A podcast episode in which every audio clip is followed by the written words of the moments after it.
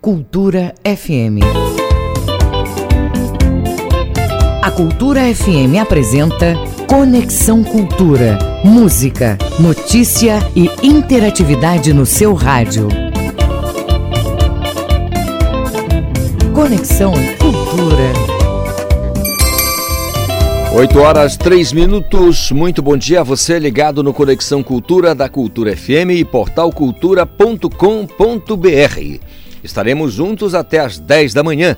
O programa é uma produção do jornalismo da Rádio Cultura. Eu sou Isidoro Calixto e a partir de agora, atualidades, prestação de serviços, notícias, entrevistas, entretenimento e música para você ficar conectado com tudo o que acontece no Pará e no Brasil. E você, ouvinte, pode fazer parte da nossa programação. Mande a sua mensagem para o número 985639937, é o WhatsApp do Conexão Cultura. Se quiser mandar um e-mail, fique à vontade. Anote Conexão Cultura culturafm@funtelpa.com.br. Vou repetir. Conexão Cultura. Vou repetir para você. 93,7. Vou repetir para você o e-mail, tá? É culturafm@funtelpa.com.br. 93,7. Cultura FM. Fica com a gente nesta sexta-feira, dia 20 de novembro. Vamos falar do lançamento do livro do pesquisador David Farias sobre a escravidão, lá em Igarapé-Mirim. Vamos é, receber aqui a vereadora mais jovem eleita em Belém, a Bia Caminha. Tem um bate-papo musical com a Thaís Badu e depois um bate-papo com Jeff Moraes. Teremos também o esporte com Manuel Alves. A coach Suzana Sayag tem o quadro de cinema com Marco Antônio Moreira e, é claro, as dicas aqui dos professores para você que vai se, tá, está se preparando aí para entrar na universidade, as dicas do Enem. Conexão Cultura. 20 de novembro, hoje na história.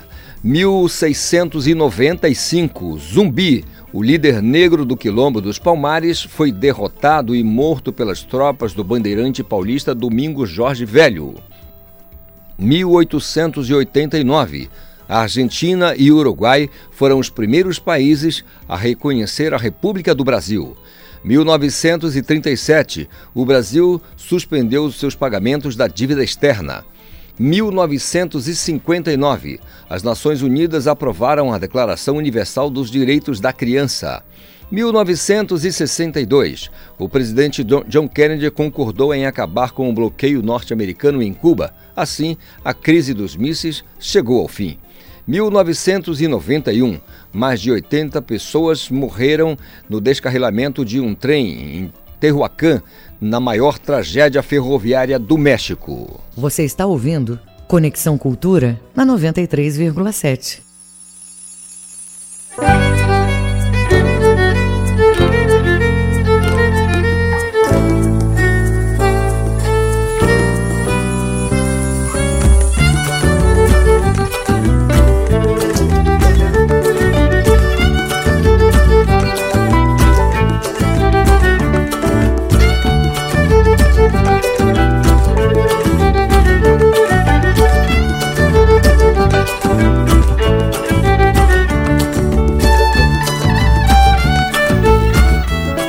Almezinho Gabriel é multiinstrumentista, cantor, compositor e além das canções registradas em LPs e CDs, Almezinho também já compôs temas instrumentais, incluindo um dedicado à Marujada de Bragança. Abrindo conexão Marujinha, 8 horas e 7 minutos.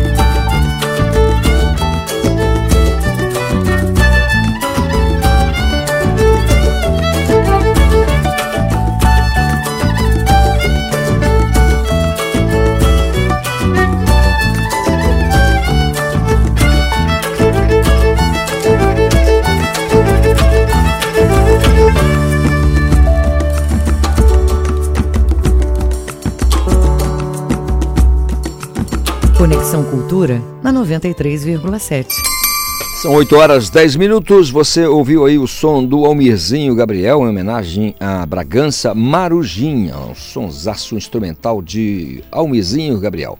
Olha, a notícia agora é uma notícia policial.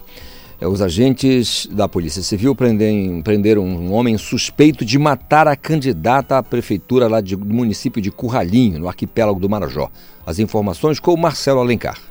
Bom dia, Isidoro Calixto e todos os ouvintes do Conexão Cultura. Calixto, a Polícia Civil informou que prendeu, na noite desta quinta, um homem suspeito de ter matado Leila Arruda, candidata do PT à Prefeitura de Curralhinho, no arquipélago do Marajó. Segundo o Instituto Médico Legal, IML, ela foi morta com várias facadas em Belém. De acordo com a Polícia Civil, o homem foi localizado no bairro do Tenoné. Ele foi conduzido para a divisão de homicídios, onde prestou depoimento e em seguida foi encaminhado para o sistema penal.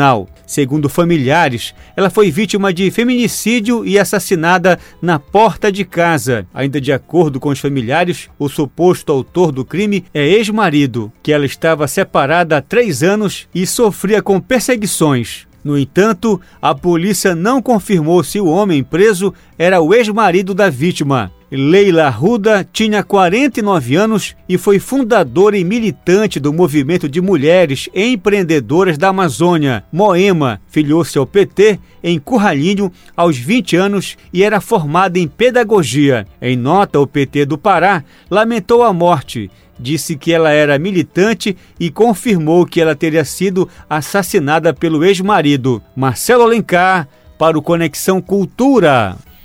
São, obrigado a Marcelo Alencar pelas informações e as notícias é, que os agentes prenderam então esse suspeito de assassinato lá no arquipélago do Marajó. Vamos ver os desdobramentos dessa situação. 8 horas 12 minutos.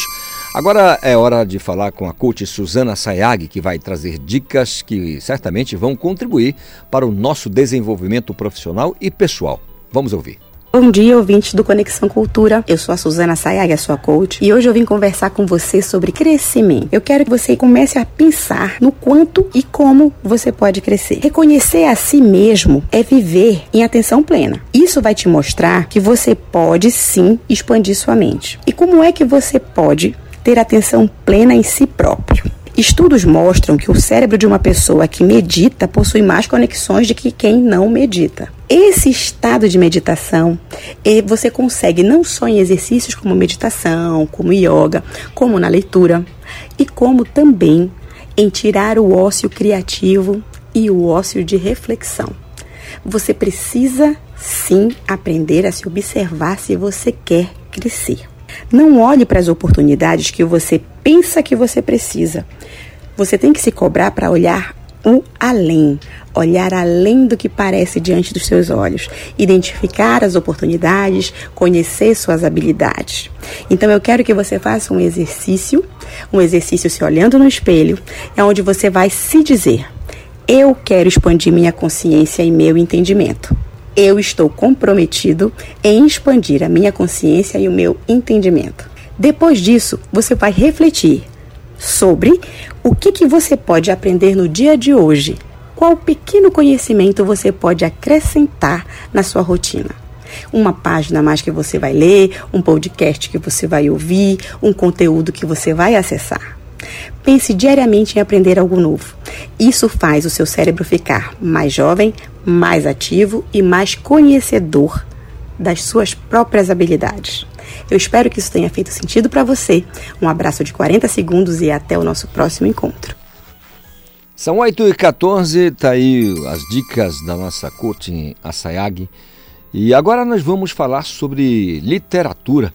O professor e pesquisador miriense David Farias lança o seu primeiro livro, O Comércio de Escravos, comarca de Igarapé-Miri, no estado do Pará, 1868 a 1887. No livro, o autor conta a história de compra e venda de homens escravizados na região do Baixo Tocantins, compreendida hoje pelos atuais municípios de Igarapé-Miri, Abaetetuba e Moju. É a região do Baixo Tocantins em que o livro é, retrata a história de homens escravizados. E sobre o assunto eu converso com o próprio autor, o David Farias. Bom dia, David, tudo bem? Bom dia, tudo bem? Prazer estar aqui com vocês. Miriense, né? Miriense, Miriense da Gema. A boca de, de, de Garapé Miri. Segundo o doutor Eduardo, o açaí aí tem muita antocianina, o sujeito nunca vai ter problema do coração. Verdade. Agora, é, é, é, Davi, o, o, o, David ou Davi, como é que eu chamo aqui? Só pra... Davi. Davi. Davi Faria. Tá aqui, o David está grafado aqui na gramática anglo-saxão, mas tudo bem, eu vou para o Davi aqui, como você mesmo me informou. Esse livro é uma análise de compra e venda de escravos. Falando isso nos dias atuais parece uma coisa grotesca, né? Mas existiu mesmo, né? Sim, sim. No, durante é, desde o alvorecer da, da colonização no Brasil, a, a, escravidão esteve, esteve sempre presente na América Portuguesa. E uma das peculiaridades né, da escravidão é, na América Portuguesa foi a disseminação por todo o território é, do que veio ser é, o Brasil, o Império do Brasil no século XIX. E para muitos, é, a escravidão é, de origem africana chegou, é, chegou a existir minimamente na Amazônia. Mas hoje a gente tem já bastante estudos que comprovam a participação significativa da mão de obra de origem africana na Amazônia.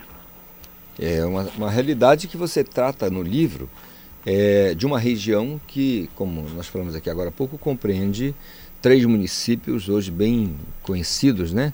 é, é, Igarapé-Mirim, Baitetuba e Moju. Nessa, né, nessa região aqui desses três municípios, é, funcionavam engenhos? Como é, que, como é que funcionava a vida nessa região? Pois é, é no século XIX, é, essa região aqui do Bastocantins, que você mencionou, era o segundo maior reduto escravista da Amazônia, né, para a gente ter uma, uma dimensão disso. É, nós tínhamos a comarca da capital, né, Belém, composta ali por aproximadamente 13 freguesias, e nós tínhamos aqui essa comarca de Garapé-Miri, composta né, no final do século XIX por três municípios e aproximadamente cinco freguesias. O fato é que essa, essa região aqui é, é uma região é, tradicional é, de economia canavieira. Ela, ela se ergueu economicamente a partir dessa produção de açúcar em pouca, em pouca quantidade, mas principalmente aguardente.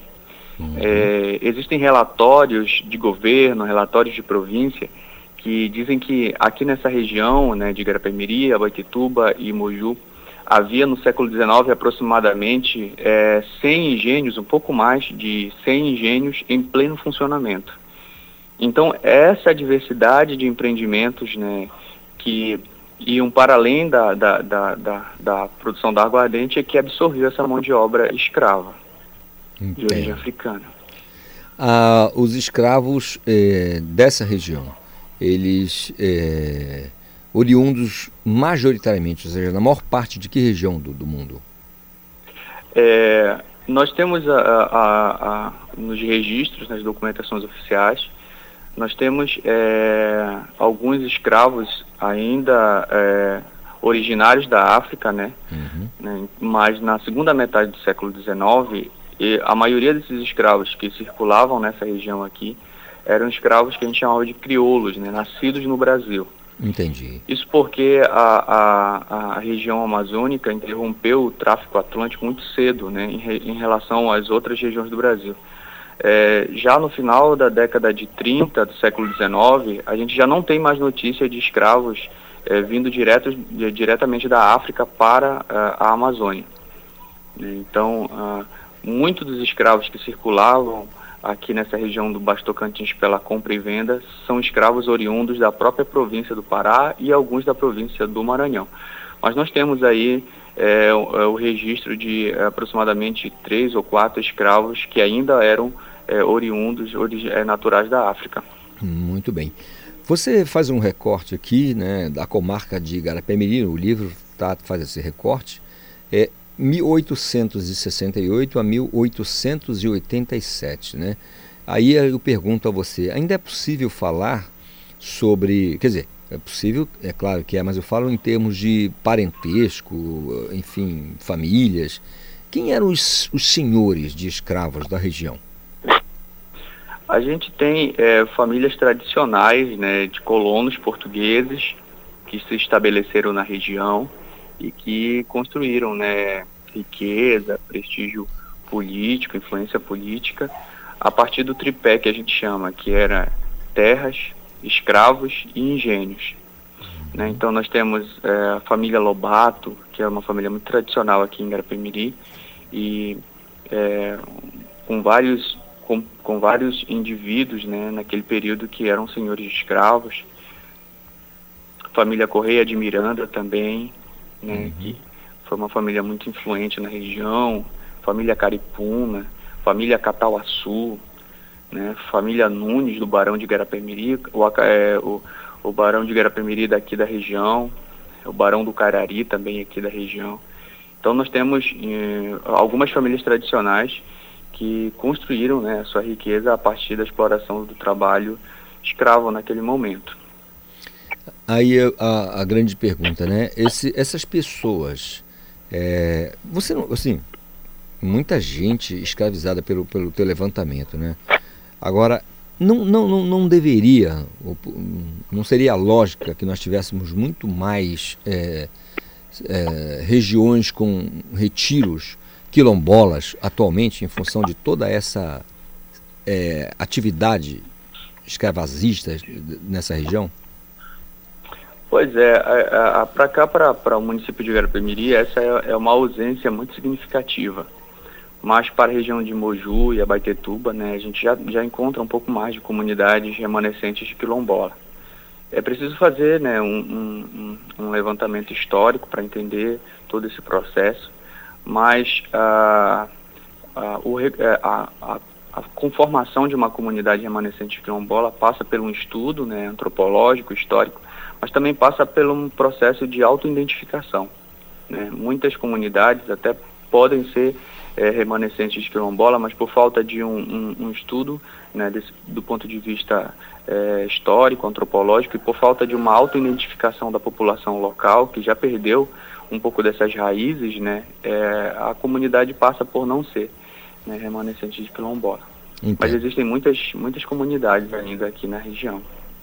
Certo. Havia resistência, Davi, ao sistema, é, esse sistema de escravidão aí na região? Como é que foi o movimento de resistência? Né? Porque em todo, todo lugar, aqui é um, um menos, né, um pouco mais forte, outro ameno, mas sempre existia um movimento de resistência. Como é que foi aí? Bem, aqui, é, aqui não apenas aqui, mas em todo o Brasil, os indivíduos escravizados se, se utilizavam é, de diversas estratégias é, para resistir ao sistema escravista. É, algumas eram é, é, mais sutis, né, do ponto de vista da, das suas práticas cotidianas, né, então haviam situações em que é, o, tra o, o, trabalhador é, poderia é, burlar alguma, alguma engrenagem dentro do engenho, fazer alguma coisa para atrapalhar a, o, o, a produção, era uma forma de resistência. Mas também, principalmente aqui na, na região, nós temos notícia de muitas fugas escravas. Quando a gente abre é, na Biblioteca Nacional os jornais periódicos relacionados aqui a essa região, são inúmeras as, as notas de fuga de escravos, os proprietários de escravos anunciando que determinado escravo fugiu e que se alguém tiver notícia, ele daria alguma recompensa pela, pela, pela captura do escravo. Então, a principal forma de resistência é, que a gente encontra nas documentações aqui para a região do Baixo Tocantins, entre outras, mas a fuga, a formação de quilombos, nessa região de Cametá, muito presente, aqui também. Olha, é, Davi, eu nem vou perguntar a você sobre a, a, o start para escrever o livro, porque hoje é o dia da consciência negra, né? Te lembra o dia da consciência negra e eu tenho certeza que é para. Bom, mas, mas, ainda assim eu vou querer saber de você, porque eu posso imaginar, por inferência lógica, que nós estamos falando aí de não deixar morrer, de não deixar essa pedra gigantesca sobre esse assunto que tanto incomoda, nos custa muito caro a questão do racismo, que parte de tudo de tudo isso que nós já vivemos no Brasil e no mundo. Né? Então, me fala do lançamento do livro. É, o lançamento do livro vai ser, vai ser hoje, né, aqui na cidade de Garapemiri. Essa, esse, esse texto é, é, é, resultado da minha monografia né, de graduação. Eu resolvi, eu resolvi publicar o livro é, por é, uma falta de discussão né, dessa, dessa pauta aqui no município de Garapemiri. E eu acho que é, é, é, muito importante a discussão que o, que o livro levanta. Então vai ser hoje, a partir das 8 horas da noite, aqui na cidade de Garapemiri, no Espaço Verde, o hum. lançamento do livro. Legal. E, e como eu estava falando agora há pouco, a, a ideia, e a você acabou é, declinando, é, aliás, esclarecendo, é um trabalho de monografia da tua graduação. Então, assim, a tua ideia é fazer é, trazer à baila toda essa questão do, da, da, da, escravidão nessa região aí, né?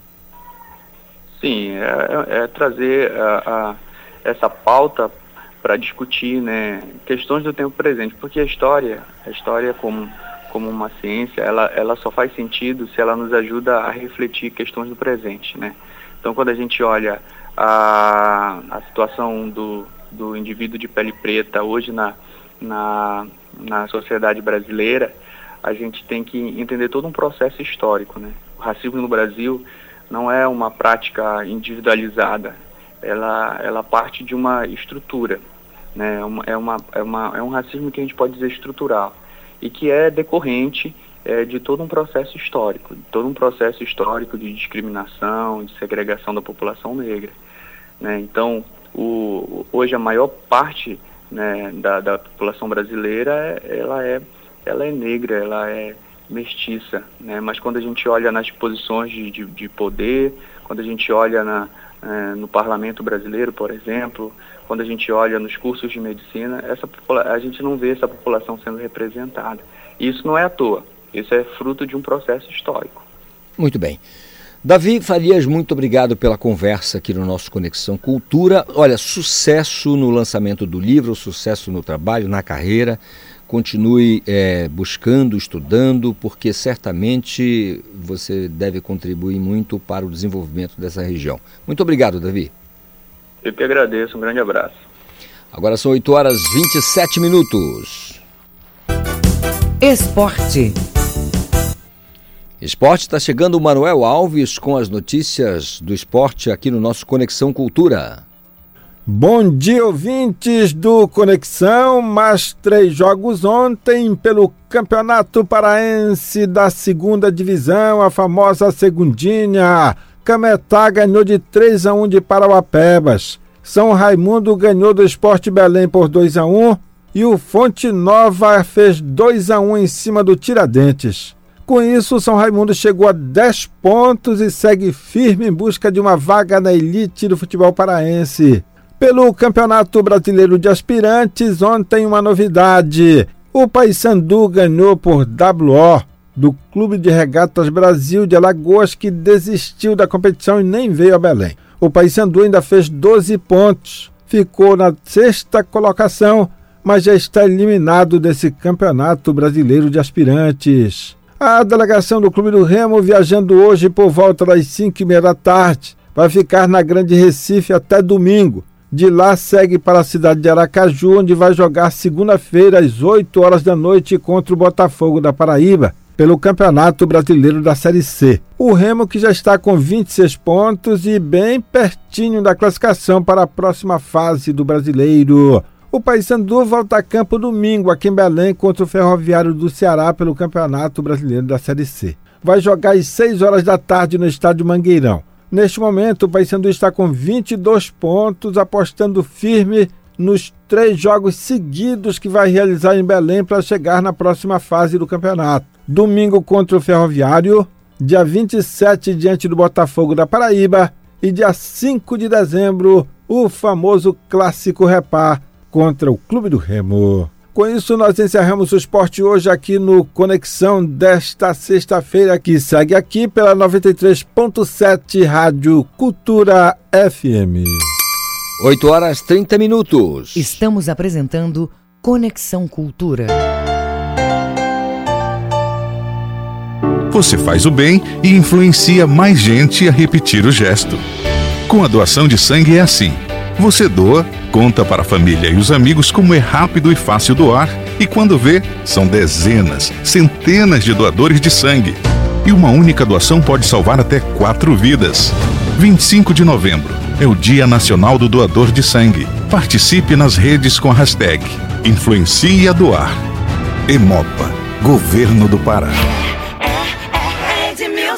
A partir de janeiro, Edmilson vai implantar o programa Bora Belém, porque quem tem fome não pode esperar. O programa vai garantir uma renda mensal de até 450 reais para aquelas famílias que precisarem. Edmilson também vai reativar o Banco do Povo com crédito fácil e barato para que as pequenas e microempresas consigam manter seus negócios abertos durante essa crise.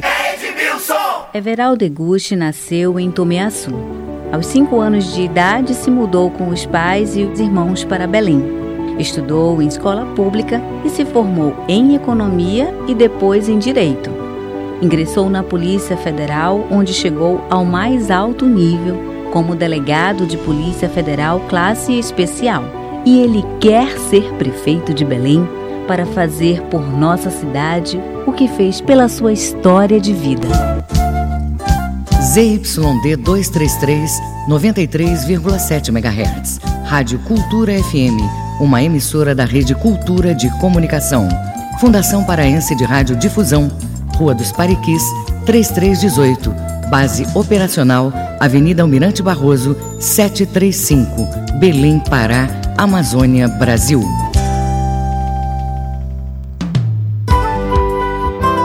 Brasil Brasileiro, sexta, oito da noite, na Cultura FM.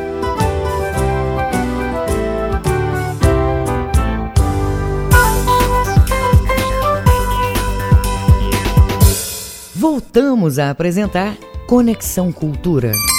8 horas 32 minutos, seguimos aqui com o nosso Conexão Cultura desta sexta-feira. Olha, solidariedade nas veias da consciência negra incentiva a doação de sangue. O Marcelo Alencar tem os detalhes.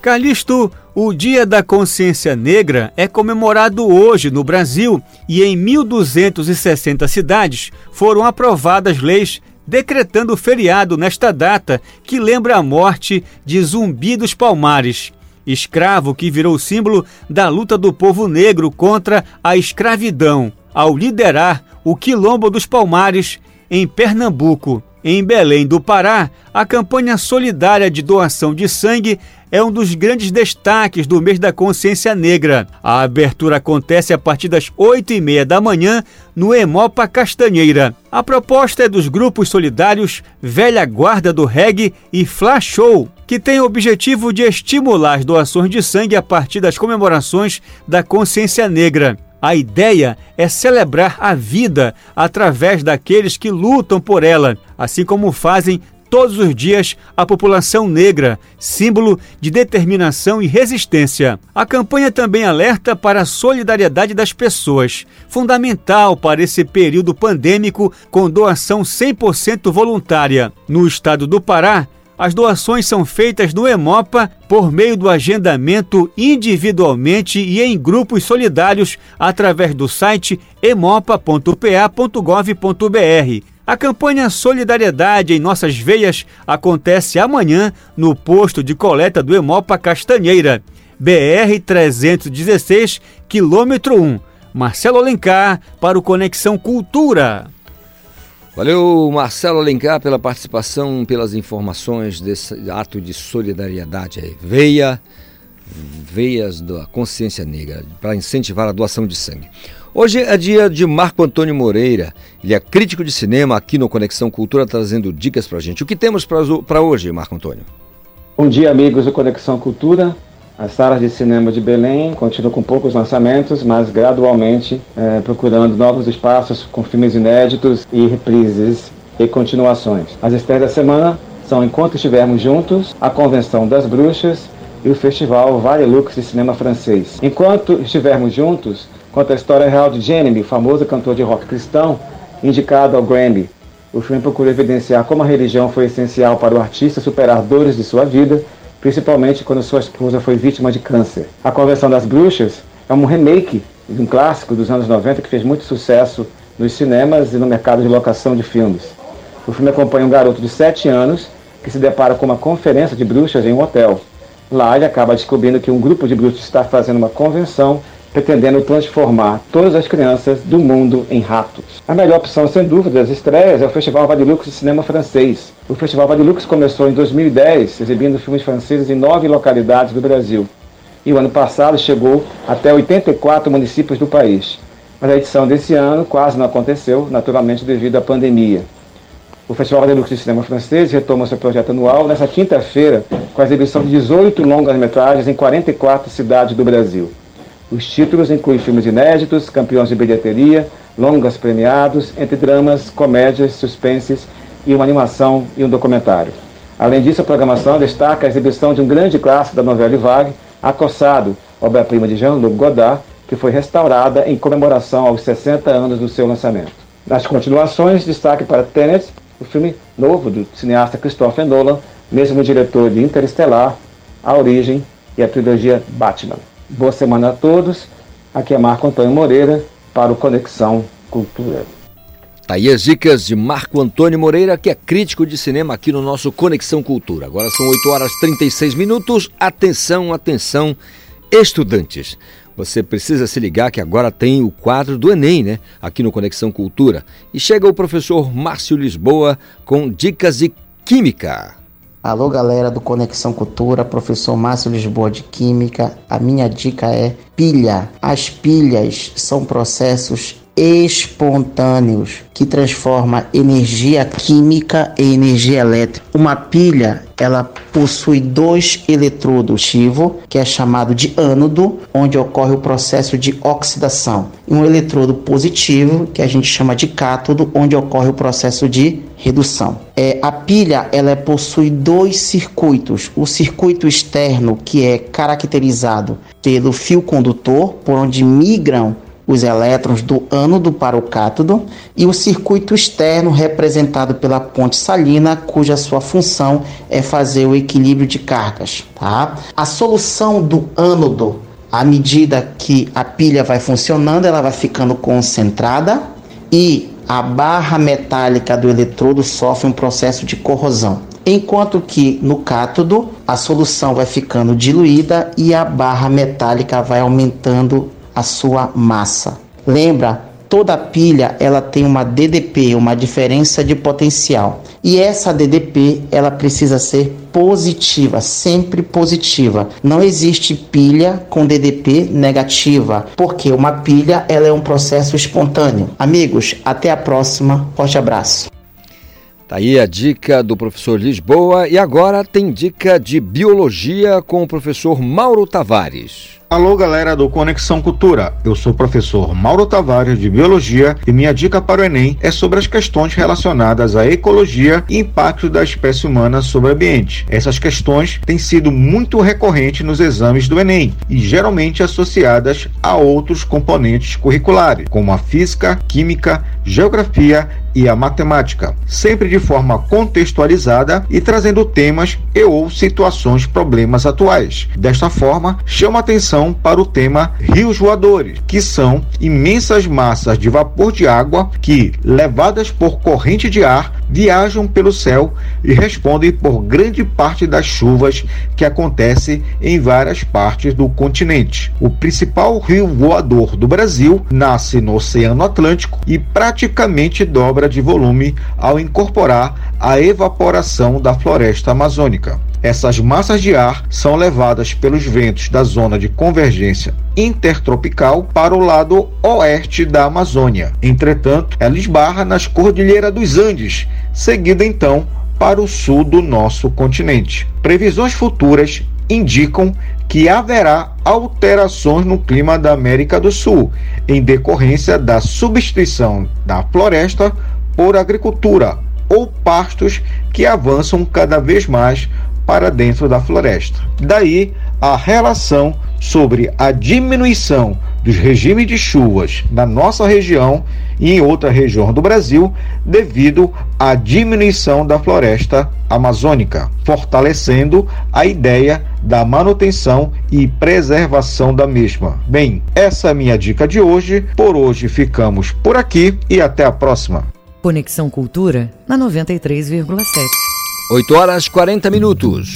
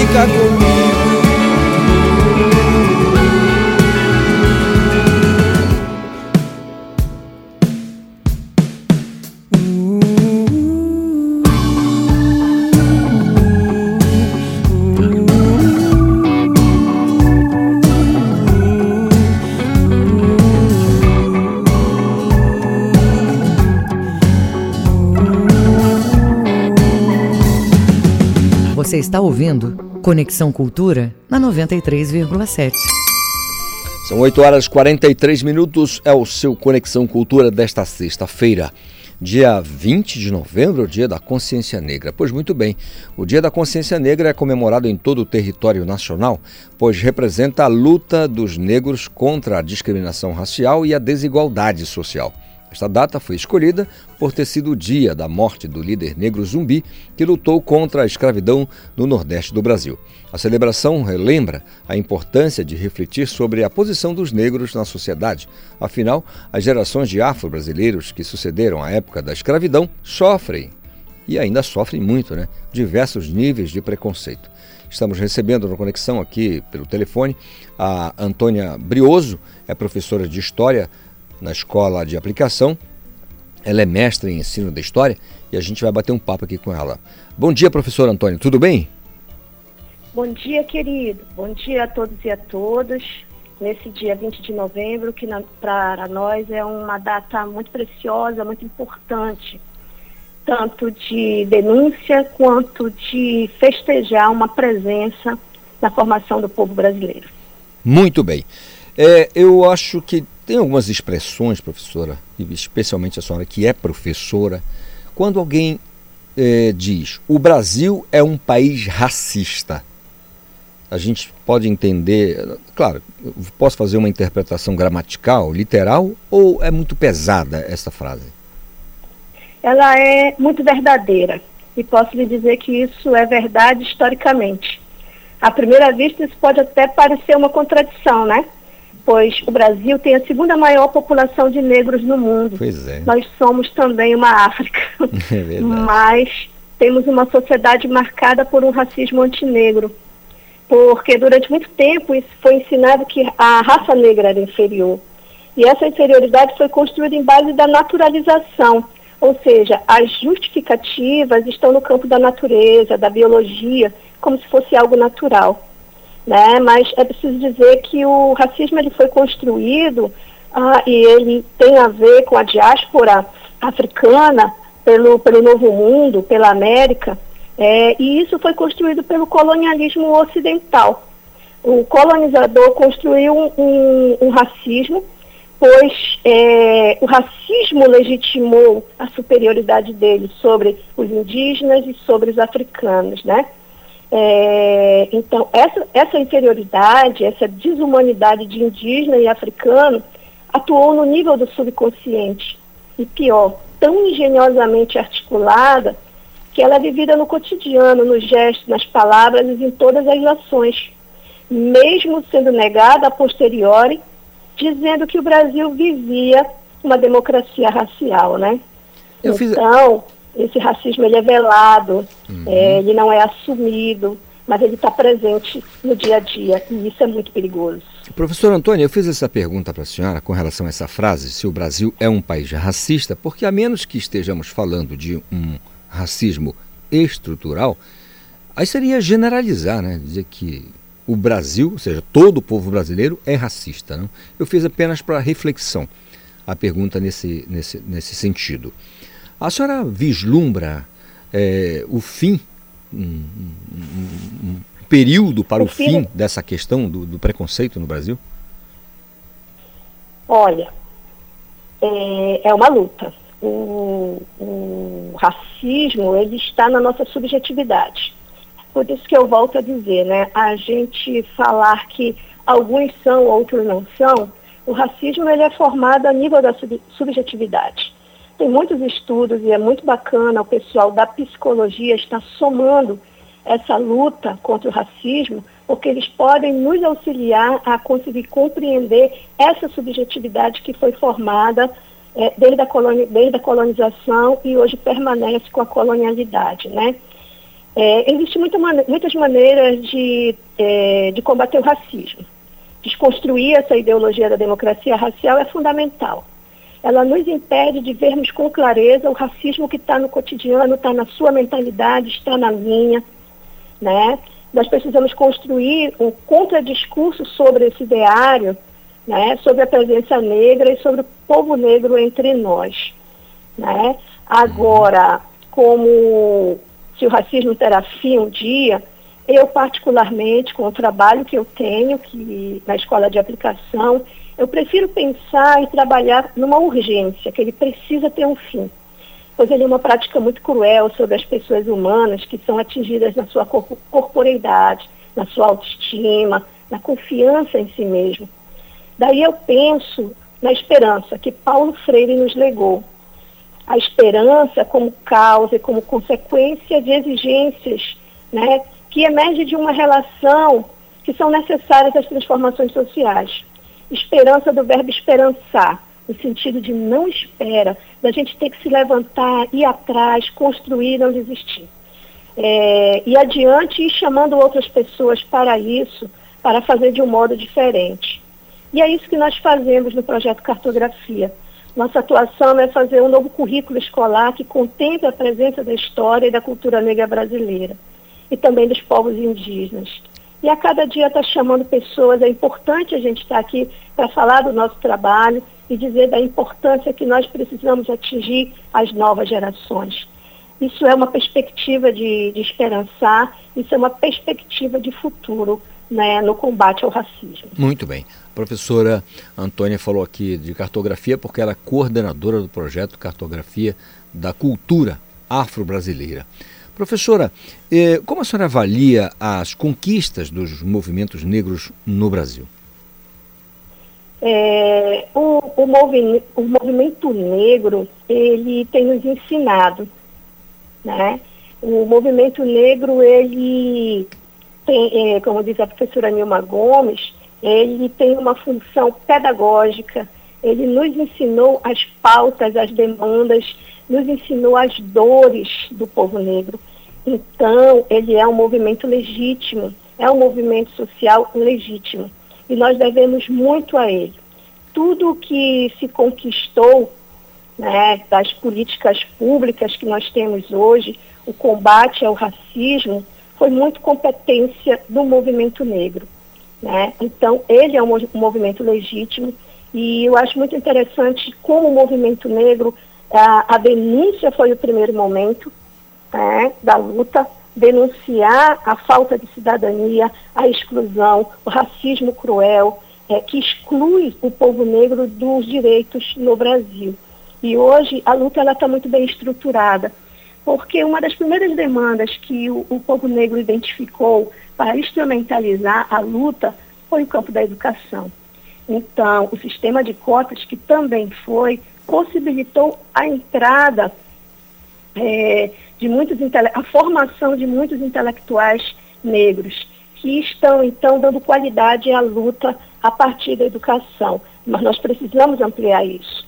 Ainda é um quantitativo muito pequeno de pesquisadores negros né, que estão discutindo a questão étnica, que estão discutindo o racismo. Isso precisa aumentar, porque os intelectuais negros, eles são fundamentais para dar, dar legitimidade, para dar qualidade teórica à, à luta do, do movimento negro.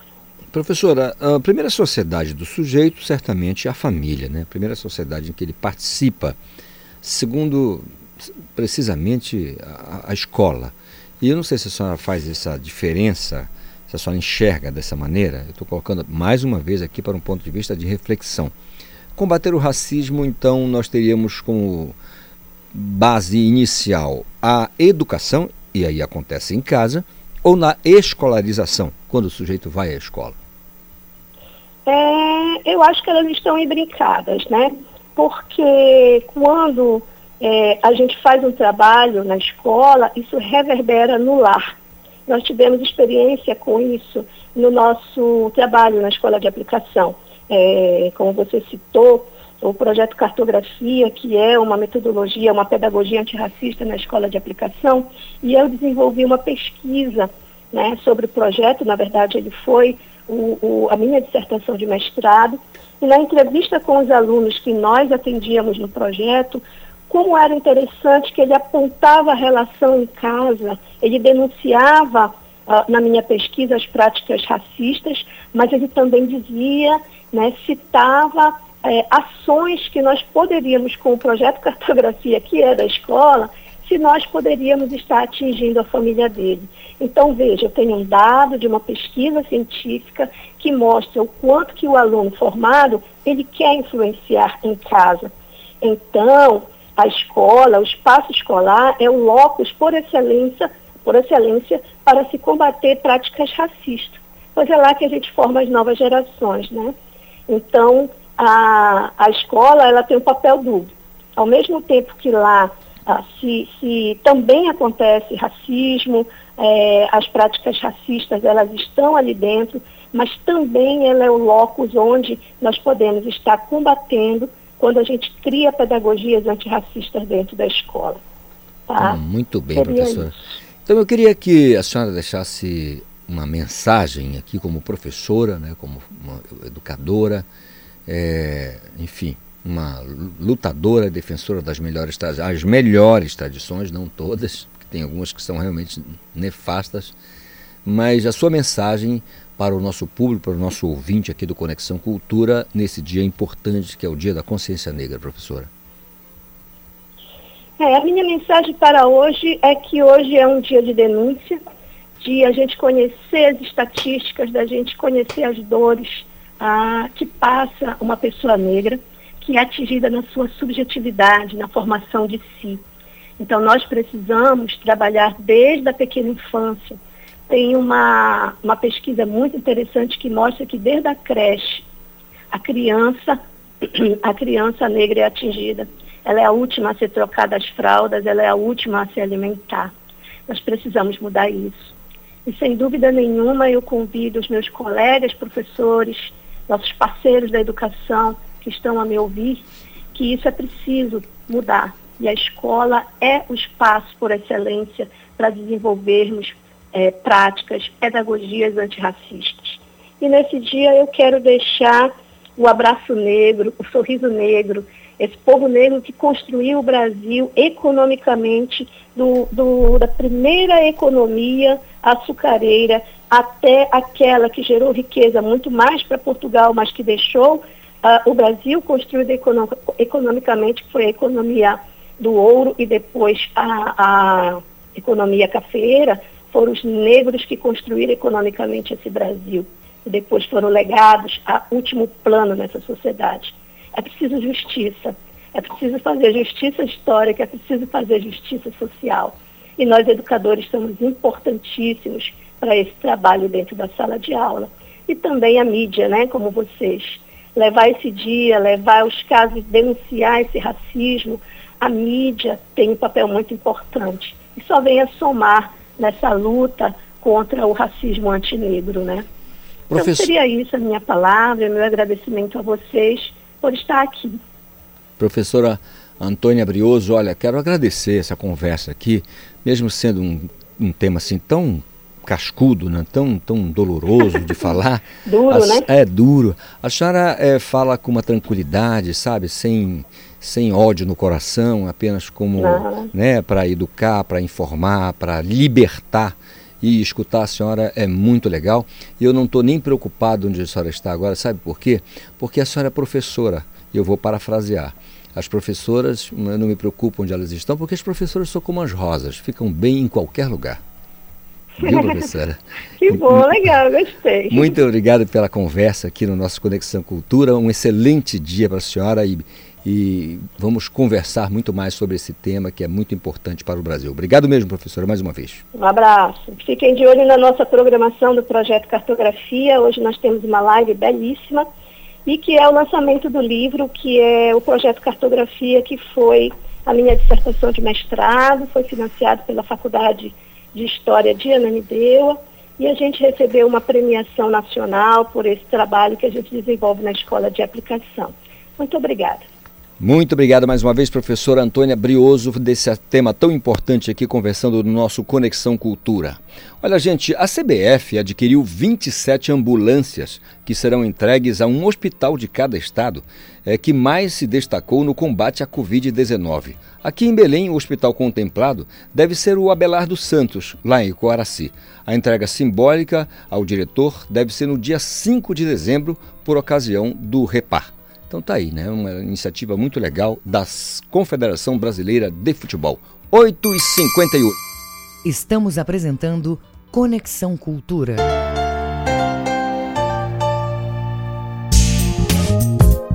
A pandemia não acabou. O vírus continua circulando. Evite usar a máscara no queixo ou na boca. O uso correto da máscara é protegendo o nariz e a boca. Cuidar da sua saúde é proteger a todos. Cultura, rede de comunicação. Cultura FM. Aqui você ouve música popular paraense. Onde andará você? Como eu gostaria, meu benzinho, de te ver. Música popular brasileira. Anda, eu quero te dizer nenhum segredo falo desse chão da nossa casa. Música do mundo.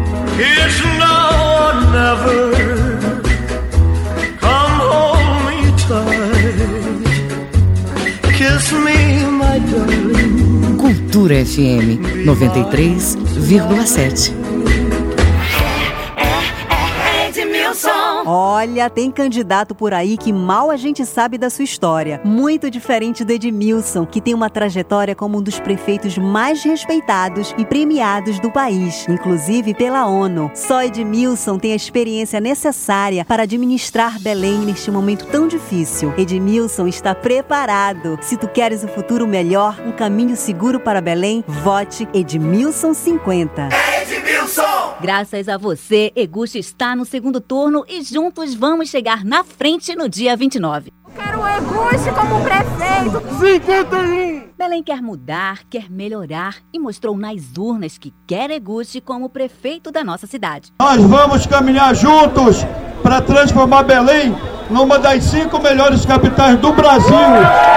E você que ainda está em dúvida, vem junto com a gente. E juntos vamos fazer uma Belém melhor para todos. ZYD 233, 93,7 MHz. Rádio Cultura FM, uma emissora da Rede Cultura de Comunicação. Fundação Paraense de Rádio Difusão, Rua dos Pariquis, 3318. Base operacional, Avenida Almirante Barroso, 735, Belém, Pará, Amazônia, Brasil. Do Samba, a Confraria dos Bambas, sábado ao meio-dia.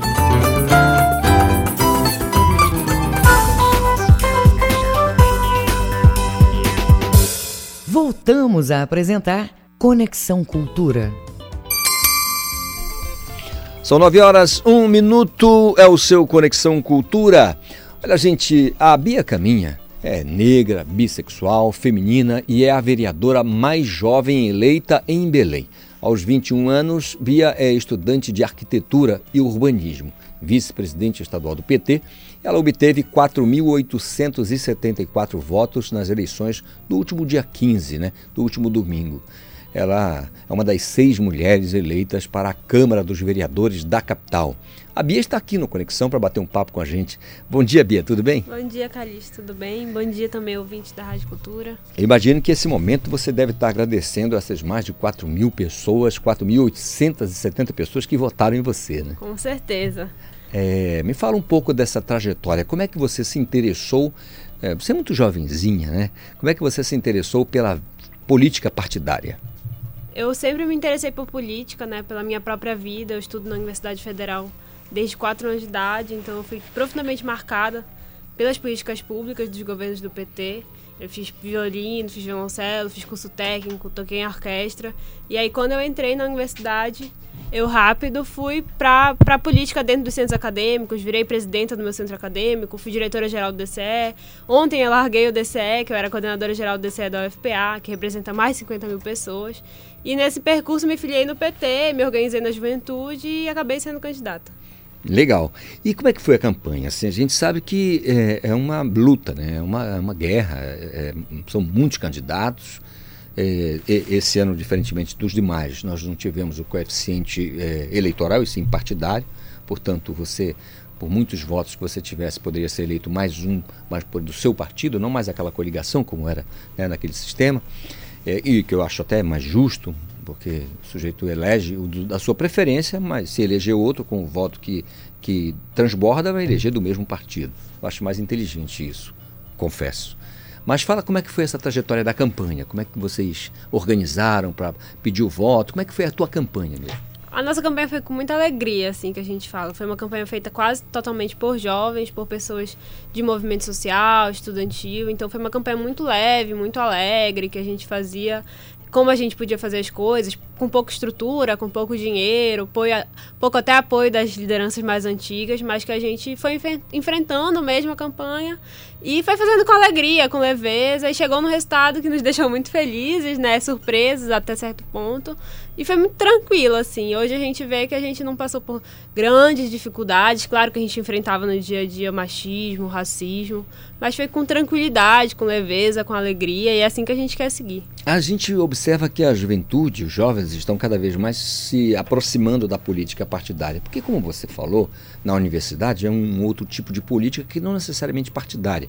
Você está em uma agremiação, né, se liga a um partido político, mas você faz política social mesmo na universidade. Mesmo muito jovenzinha, você, é, é, parabéns de antemão pela, pela iniciativa. Mas foram 4.874 votos. Você esperava menos ou mais? Eu esperava um pouco menos, para falar a verdade. Mas a campanha, nossa campanha, nossa equipe esperava mais. Na verdade, esperava certo, né? A gente fez um bolão na véspera da campanha pra ver quem acertava. Eu errei de mais longe. e o resto ficou tudo entre 4.500 e 5.000 votos. Entendi. O que representa para vocês é, é, essa quantidade de votos? O mais importante, ter sido eleita da maneira que foi. É, com uma quantidade expressiva de votos, assim, qual a tua expectativa para o parlamento é, da capital? Representa, acho que o processo que a gente iniciou que era para romper silêncio, né? Mudar a cara da política, mudar não só a cara, mas o jeito de fazer política e quem faz política. Hoje a gente tinha em Belém instituído há muito tempo um, só um tipo de gente que fazia política e se dizia representar todo mundo e que não representava. Então eu acredito que isso é um paradigma que se quebra, tanto dentro dos partidos de esquerda quanto fora, né? Principalmente fora. Mas a minha candidatura representa tanto uma renovação para o meu próprio partido, né, que também não esperava que eu fosse eleita, que ainda não se acostumou muito com o fato de eu ter sido eleita e ter sido a mais votada e tão bem votada na história, né, que vem aí das últimas eleições.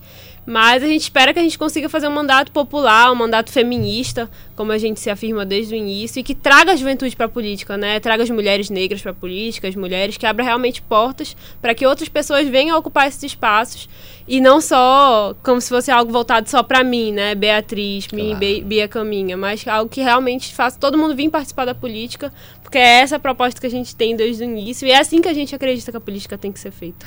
Eu estou olhando aqui, é porque você, né, não porque tem 21 anos de idade, mas porque você, olha aqui, ó, o nosso internauta está vendo ali, através do portal cultura.com.br, está todo mundo vendo. Olha só como ela é tão menininha, o rostinho dela é menina. Então isso, eu imagino que deve ter, você falou, nem o próprio partido ainda né, digeriu a quantidade de votos e a tua eleição, que pode ter sido uma surpresa muito mais para o próprio partido, para as pessoas, do que para você mesmo. Agora, eh, de, em algum momento você eh, chegou a encontrar resistência por ser muito jovem e se, por, se colocar: olha, você é negra, bissexual e feminista. Quer dizer, com 21 anos de idade, a pessoa chegar e dizer isso aqui é de uma personalidade incrível, assim, sabe? Eu acho. E, você viu alguma resistência das pessoas, os mais velhos na política, é, os que disputaram outras eleições? Encontrou alguma resistência, mesmo que ali meio velada? Viu isso? Muita resistência, né? Muita gente espalhando mentira, fake news durante a campanha toda. Teve até disparo de mensagem que a gente não conseguiu identificar. No dia da eleição, dizendo que eu era do DEM, que é um partido que tem uma ideologia totalmente diferente da minha. E eu lembro que numa reunião, assim, queriam colocar que eu ia ter de 0 a 200 votos, porque eu era muito nova para ter voto dentro do partido. Olha aí. E aí agora vamos ver, né, quem foi que teve de 0 a 200 votos, que não fui eu. E eu acho que foi um tapa na cara, de, sem mão, de muita gente, mas que a gente quer agora seguir trazendo todo mundo, né? Muito legal. Qual a, a representação feminina da mulher negra na política, na sua opinião?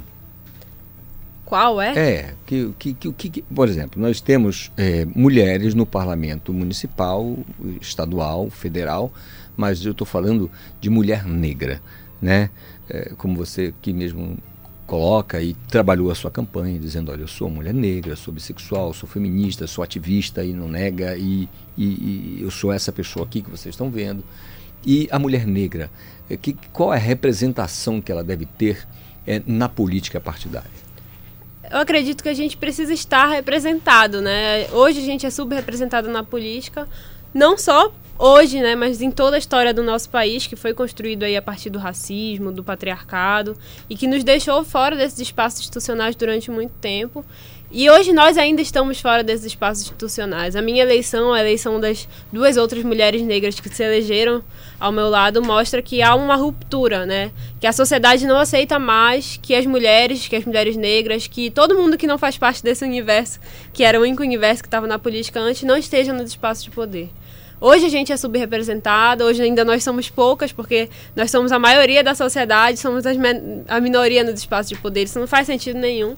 Mas se a gente for analisar de como é feita a política, com dinheiro, compra de voto, com muita, muitas famílias, né? A gente vai entender por que, que ela é feita assim, mas a gente vai entender também que existe uma vontade popular, que não é só das mulheres negras, que as mulheres negras me elegeram, mas não foram só elas. Porque existiam homens brancos, existiam outras pessoas que também acreditam que a gente pode viver numa outra sociedade e que apostam nesse projeto. E eu acho que isso é fundamental, né? Que todo mundo venha entender essas desigualdades para construir uma outra sociedade daqui para frente. Legal. Como é que você acha, como é que você avalia a, o voto da garotada, o voto do, do jovem é, na sua candidatura? Você aposta deles na sua candidatura. O sujeito com 16 anos pode votar, não é obrigatório, mas ele pode votar, é facultativo. Mas você acha que teve mais em que faixa etária a tua votação? Eu acredito que a nossa votação foi entre 18 e 25 anos, em maioria que é quem a gente focou. Eu digo que a gente não ficou concentrado em furar a bolha, né? Uhum. Que muita gente diz assim: ah, tu vai ser negra, vai te afirmar negra mesmo na campanha, tu vai te afirmar bissexual, tem certeza que tem voto para te eleger? e a gente dizia que não se importava, que a gente entrou num projeto político porque a gente acreditava que essas pessoas precisavam ser representadas, que é quem nós somos, né? Quem eu sou. Isso não é negociável.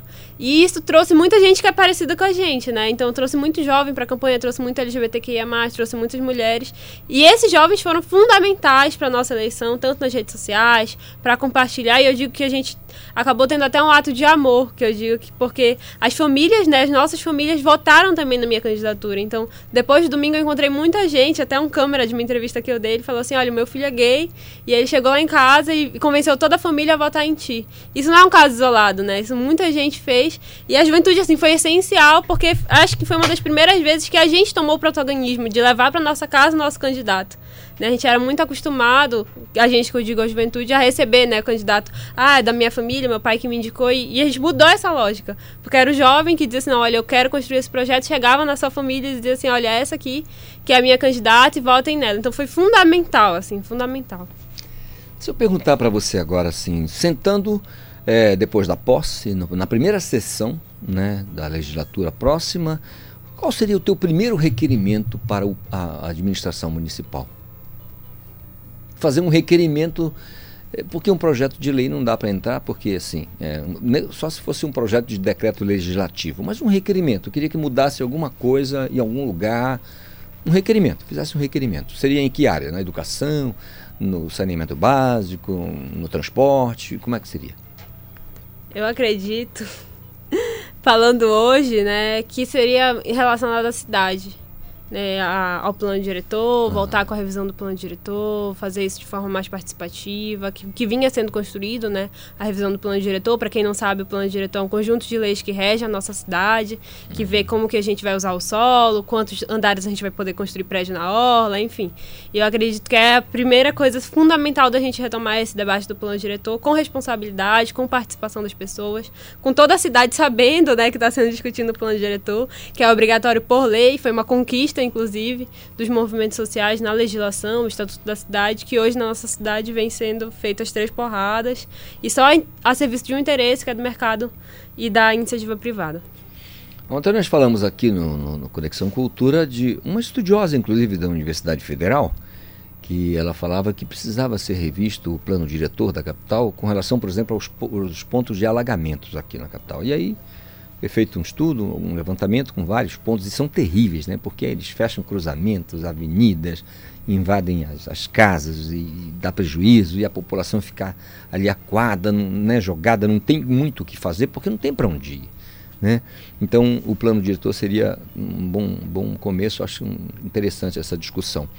Você vai enfrentar é, pessoas muito experimentadas já, muito experientes na política partidária na Câmara Municipal apesar de ter uma renovação é, de 60% na Câmara da capital, mas ainda assim outras pessoas, eh, mesmo tendo entrado agora para o parlamento, já são pessoas que lidam há mais tempo na política partidária. Como é que você acha que vai ser a relação com essa gente? Não sei dizer como vai ser a relação com essa gente, que é uma coisa que a gente vai ver quando chegar lá, né? Eu acredito sempre na política que ela tenha que ser feita com diálogo. Em todos os lugares que eu ocupei, todos os lugares que eu fiz gestão, né, que já fui, sou da Uni também, esqueci de falar, mas que a gente sempre procura dialogar, claro, que se tiver que enfrentar, a gente vai enfrentar e não vai abaixar a cabeça, até porque a gente tem força social nas ruas para enfrentar o que a gente precisar. Mas é sempre necessário a gente ter diálogo, porque o papai ele sempre fala, né, que a mudança da sociedade ela não vem do ódio de um grupo pelo outro, mas pelo amor a toda a sociedade. E eu acredito que quando a gente entra num espaço institucional, a gente entra para mudar as coisas.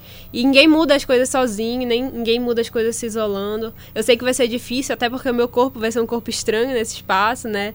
E, mas também, né, eu sou uma menina de 21 anos, negra, bissexual, que chegou numa eleição com 4.874 votos, então meio que vão ter que engolir, né? Que, que eu cheguei lá e que eu sou tô ali tanto quanto eles, fui eleita tanto quanto eles, pelo voto, tanto quanto eles, talvez até mais, porque eu não comprei voto de ninguém. É, mas que vai ser assim, né? Eu não sei o que esperar, eu tenho muita esperança também, porque não sou a única parlamentar do meu partido, então a gente vem aí com a Mauri, que já vem há cinco mandatos, eu sei que ele vai ser um grande parceiro nosso, tanto quanto os partidos de esquerda, que estão no nosso arco de aliança, que vão estar tá junto, né? E vão estar tá enfrentando as coisas juntos. Legal. Você citou aí uma frase do seu pai, né? Nessa discussão toda. E os seus pais, eles fazem o quê? Só a título de curiosidade para o nosso ouvinte aqui. Meu, meu é. pai trabalha na FADESP, lá na uhum. Universidade Federal do Pará. Minha mãe é psicóloga formada, mas ela não trabalha no momento. Legal. Hum, muito bem. É, a política, ela tem chamado, como eu disse no começo, no nosso papo aqui, Bia, a chamado mais a atenção da juventude mas eu ainda sinto falta, eu e muita gente, é, a falta de mais mulheres na política. Não só mulheres jovens, mulheres de uma maneira geral. Hum, e eu não vejo muito uh, quando diz, olha, agora tem uma, uma, imposição legal para a quantidade de mulheres em determinada agremiação. Se não tiver, não pode disputar. E você acha que é, existe uma barreira muito grande é, institu institucional ou, ou, você acha que a mulher, de maneira geral, ela, ela tem descrença, não tem muita fé na política partidária? Nós mulheres já fazemos política todo dia, né? Quando a gente fala de cidade, a gente é quem mais usa a cidade. Quem mais anda a pé na cidade são as mulheres. Quem mais tá no, no dia a dia da cidade, da, da, vida política, somos nós mulheres. O que existe é uma barreira no espaço institucional da política, né? no financiamento das campanhas políticas, é, na, no acúmulo de funções, porque a mulher que está na política é a mulher também que vai ter que cuidar de casa, vai ter que é, trabalhar, vai ter que cuidar do filho. Isso não é porque ela quer, mas é porque existe um sistema da sociedade que nos obriga a ficar nesse lugar da subalternidade. Então são muitas das barreiras institucionais, mas não é por falta de interesse das mulheres, né? Por um sistema estruturado de opressão mesmo, que, que nos impede de chegar nesses espaços, que vai desde é, da nossa casa, vai desde a nossa família até a institucionalidade, até o financiamento da campanha, até como a política vai se dar dentro dos partidos, na sociedade. E eu acredito que isso está mudando né, tá mudando a partir das nossas próprias mãos, das mãos das mulheres que tomam esse espaço para si e, e, e, trazem também umas às outras, né? Porque quando uma mulher avança, ela avança porque existem muitas outras mulheres é, avançando ali com ela e, e levando ela para aquele espaço, porque se a gente fosse depender de outras pessoas também, a gente não estaria aqui. Legal. Hoje é o dia da consciência negra. Você diz que você é a sua afirmação e, e é verdade. Você é uma mulher negra e a sua avaliação é, de todo esse movimento, é, do movimento negro, não vou dizer nível de Brasil, porque fica um pouco longe da nossa realidade, mas vamos dizer no Pará mesmo, aqui, ou até mesmo na Grande Belém. Esse movimento que eu acho que tem se fortalecido a cada mês, a cada ano, a cada década, tem se fortalecido, tem conquistado muitas coisas boas, é, mas ainda precisa muita, mudar muita coisa com relação a, a, a isso, tudo isso que você acabou de falar aqui, questão da participação da, da pessoa negra é, em todos os aspectos. Mas como é que você, hoje é o dia da consciência negra, só para né, voltar aqui que estamos falando, como é que você avalia essa questão do, dos avanços, das conquistas do movimento negro? O movimento negro é o movimento mais antigo do Brasil, né? A gente luta falam dos escravos, na verdade eram pessoas que foram escravizadas, pelo nosso direito de existir primeiro há muito tempo. Eu acredito que no nosso estado a gente tem grandes referências do movimento negro na promoção de políticas públicas. Eu acredito que é fundamental a gente entender que o racismo ele é muito mais do que um preconceito, né? É muito mais da gente ser xingado na infância, é muito mais do que isso. É um sistema estruturado de poder, né? Que impede a gente de ter emprego, que impede a gente de andar na cidade, que vai, nos, quando falar de alagamento, né? Tem um, um, amigo meu, Thales, que fez um trabalho de mestrado pouco tempo atrás, que ele vê, ele mapeia onde alaga, onde as pessoas, majoritariamente as pessoas negras de pele mais escura moram. Então, tudo isso é ligado a um sistema de poder.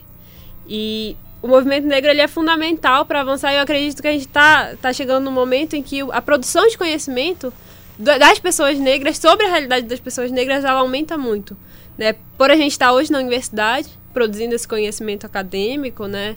De maneira mais formal mas por hoje a gente também tem um acúmulo de lutas muito grandes que nos leva a alcançar certos espaços, que nos leva a, a hoje eu ter me elegido, né, com 21 anos, uma mulher negra.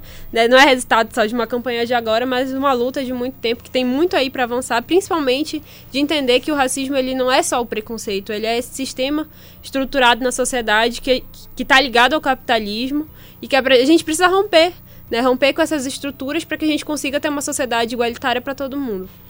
Pois é, Bia, eu estava conversando agora há pouco com a professora Antônia Brioso, e, professora de História, e, e, e, é tão complicado, né? Porque ela falava pra gente, e você acabou de usar uma frase que acabou lembrando aqui a, a, a conversa com ela. Acho que a gente diz aos escravos, e aí você lembrou muito bem, não, não são escravos, são pessoas que eram escravizadas. E a gente, né, no dia a dia, leva. No tempo dos escravos, quer dizer, Parece que era uma, uma, uma, outra. Não era gente, né? Não, eram pessoas que foram escravizadas, que por um acaso estavam sendo escravizadas ali. Uma coisa terrível, né? Mas assim, é, o jovem que está lá em Altamira, escutando a gente, o garoto que está lá em Jacareacanga, né, está escutando a gente, lá em Burupá, lá em Afuá, está ouvindo a Rádio Cultura e escutando a gente, escutando você, Bia. A mensagem para esse jovem entusiasmado como você e que queira fazer uma mudança entrando pela política partidária. Qual seria a sua mensagem para esse jovem? Vai ser difícil, mas a gente chega lá. Não é fácil estar dentro de um partido político, não é fácil estar na política partidária, mas é importante porque não é só sobre a gente, é sobre o nosso futuro, é sobre o futuro das pessoas que a gente ama, é sobre uma sociedade toda que está doente, está adoecida. Ontem morreu uma companheira nossa lá de Corralinho, fala, já foi, eu tive lá esse ano, né, na formação do sindicato rural lá com a juventude, onde a maioria eram pessoas negras, pessoas negras que estavam fazendo movimento é, de empoderamento, de ocupar mesmo esses espaços institucionais. E ontem a gente perdeu a Leila, né, que era que morreu simplesmente por ser mulher. Né? Então, quando a gente entra para a política, a gente entra pelo direito da gente viver, da gente existir na cidade, na, na zona rural, no Pará, no Brasil. E, e, é fundamental que a gente entre, mesmo que seja difícil. Porque é fundamental porque a gente está lutando pelo direito de viver. Né? Então, se a gente não garante nosso direito de viver, a gente está fazendo o que aqui? É, é uma mensagem difícil, né? Porque não é fácil. Mas é uma mensagem de esperança e da necessidade da gente ocupar esse espaço é necessário a gente ocupar o espaço institucional, porque se a gente não ocupar o espaço institucional, a gente vai continuar morrendo. E como dizia a Marielle Franco, né, quantos mais vão ter que morrer até essa guerra acabar? Muito legal. Olha, Bia, eu realmente é, espero que você faça um mandato, desenvolva um mandato produtivo, é, voltado realmente para a política que possa ajudar as pessoas, não com assistencialismo, as pessoas precisam é, de política de Estado, não de política de governo, né? não política de um mandato só, não para a vida toda. Possa fazer uma transformação lá no bairro, lá no Curuçambá, se fosse o caso de Ananindeu, mas vamos colocar na realidade da capital, porque você é vereadora pela capital. Lá no Jurunas, naquela região mais difícil, onde as pessoas vivem apertadinhas ali, é, que se faça uma transformação naquela área ali, mas que seja para sempre, que seja uma coisa realmente para o restante da vida, né, para aquela família, né, depois para os filhos, para os netos, enfim, para aquela geração, as gerações. Que você tenha um mandato produtivo, como eu disse, é, que a tua luta possa ser uma luta franca, objetiva, aberta, com toda essa clareza de pensamento, essa visão de mundo interessante que você tem. Queria desejar sucesso mesmo para você, uma, uma simpatia e não é à toa que teve mais de 4.700, 4.870 votos. Parabéns. É, Deus abençoe você nessa caminhada, nessa jornada. Mais uma vez, parabéns e muito obrigado por, por ter vindo aqui ao Conexão Cultura e ter batido esse papo conosco. Muito obrigada, Calixto. Muito obrigada aos ouvintes da Rádio Cultura. A gente vai estar tá aí, né, de portas abertas para o povo, para a população e sempre com essa clareza de pensamento e essa nitidez do projeto que a gente veio defender. Bia Caminha, vereadora mais votada da capital. Muito obrigado mais uma vez. 9 horas 24 minutos.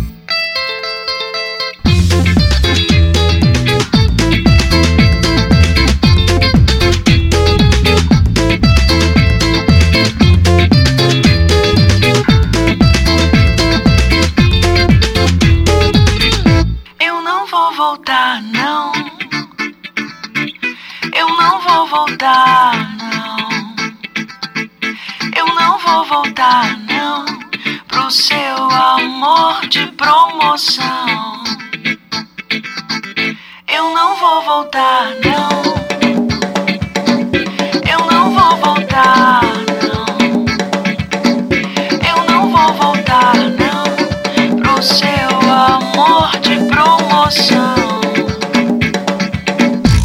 Você gritou, anunciou nos outdoors.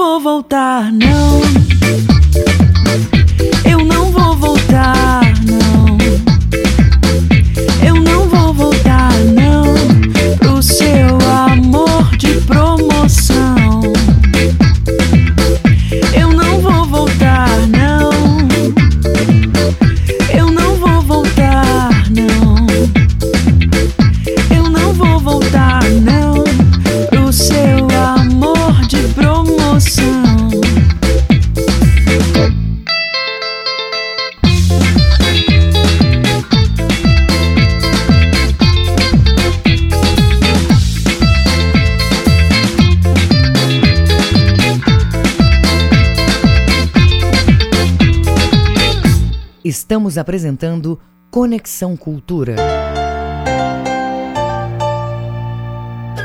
Te prepara! Vem aí um dos maiores festivais da cultura paraense, Jambu Live. Muita música, dança, teatro e performance em mais de 60 apresentações de artistas do nosso estado. E você vai acompanhar tudo de graça na internet e na TV Cultura a partir do dia 23 de outubro. Não dá para perder. Se Jambu é bom, Jambu Live é melhor ainda. Edmilson Edmilson. Olha, todo mundo sabe que o Edmilson é o mais preparado e o mais experiente para cuidar de Belém nesse momento tão difícil. Mas tem a turma do mal que vive pregando violência e espalhando mentiras contra o Edmilson. Não acredite nessa gente e denuncie pelo zap 992672858. Se tu queres um futuro melhor, sem radicalismo, um caminho seguro para Belém, vote Edmilson 50. Edmilson. Antes de mais nada, quero agradecer pessoalmente a você que decidiu que Belém precisa de novos projetos, novas oportunidades. Belém acreditou que é possível um novo caminho e escolheu a transformação. Mostre nossas propostas para os seus amigos, para a sua família. Juntos conseguiremos vencer o passado, a corrupção, as mentiras e transformar Belém na cidade que sempre sonhamos para nós e para nossas famílias. ZYD 233, 93,7 MHz. Rádio Cultura FM, uma emissora da Rede Cultura de Comunicação. Fundação Paraense de Rádio Difusão, Rua dos Pariquis, 3318. Base operacional, Avenida Almirante Barroso, 735, Belém, Pará, Amazônia, Brasil.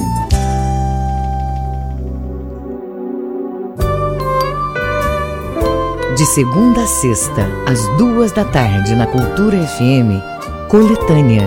Produção e apresentação, Paulo Brasil.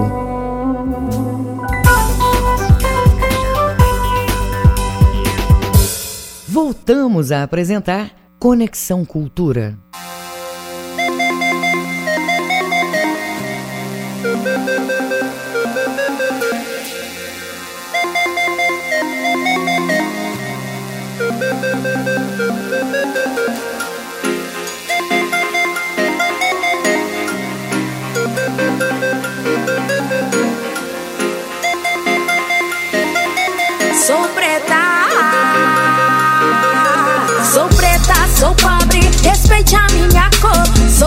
Sou foda, não foi ninguém que falou.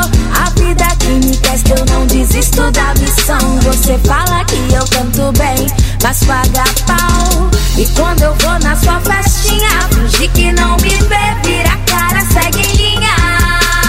Por hipocrisia, por ignorância, eu não preciso de tamanha arrogância. Eu tive que aprender a produzir, editar, escrever, me dedicar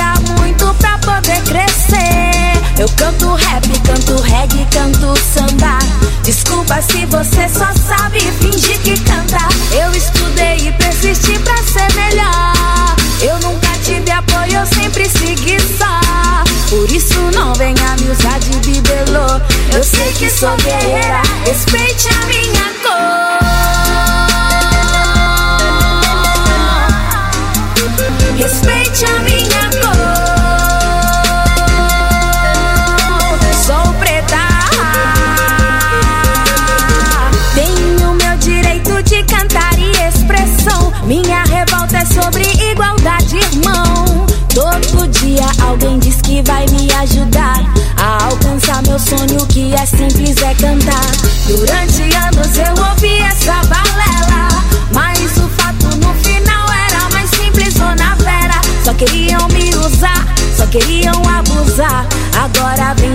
a preta não vai crescer. Já cresci na humilde resistência de simplesmente cantar pra resolver qualquer problema. Não preciso mentir, não preciso me esconder. Aqui me respeitam como eu sou, como eu quis ser. Como eu sou, como eu quis ser. Como eu sou, como eu quis ser.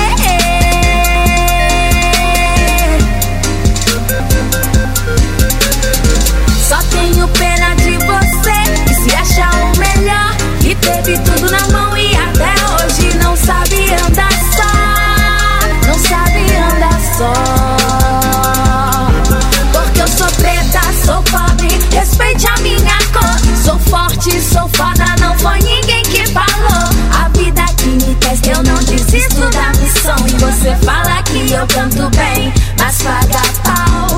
E quando eu vou na sua festinha, finge que não me vê, vira